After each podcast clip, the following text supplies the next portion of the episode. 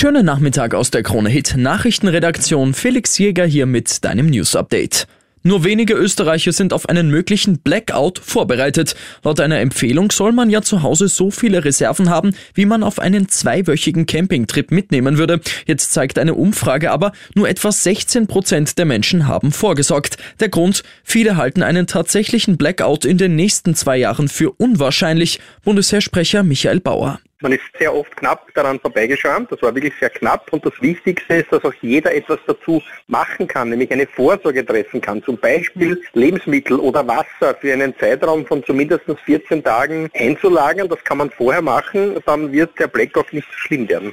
Wird der Preis jetzt deutlich wichtiger als die Herkunft? Österreichs Obst- und Gemüsebauern schießen jetzt scharf gegen den heimischen Lebensmittelhandel. Die Landwirte kritisieren, dass die Händler zu viel Billigware aus dem Ausland anbieten. Dadurch bleiben die heimischen Bauern auf ihrer Ware sitzen. Vor allem in den letzten Monaten würden immer mehr Kundinnen und Kunden zu billigem Obst und Gemüse greifen, so der Vorwurf. Die Teuerung lässt eben grüßen. Die Händler wehren sich gegen die Kritik, man würde immer heimische Produkte bevorzugen, müsse aber den Kunden eine Auswahl bieten, so Rainer Will vom Handelsverband. Die Lebensmittelhändler verstehen sich als Anwälte der Kunden. Für uns ist wichtig, dass für jedes Geldbörsel auch das passende Produkt angeboten wird. Wir bevorzugen österreichische Ware, aber es ist ganz klar, dass gerade in Zeiten wie diesen und auch gerade bei Obst, wenn es nicht in Saison ist, wir heute halt auch auf andere Märkte zurückgreifen müssen. Mord und Selbstmord in Wien. Im Bezirk Landstraße hat ein 68-Jähriger erst seine Frau und dann sich selbst getötet. Die beiden Leichen sind laut der Polizei gestern früh entdeckt worden. Die mutmaßliche Tatwaffe, ein Revolver, wird vor Ort sichergestellt.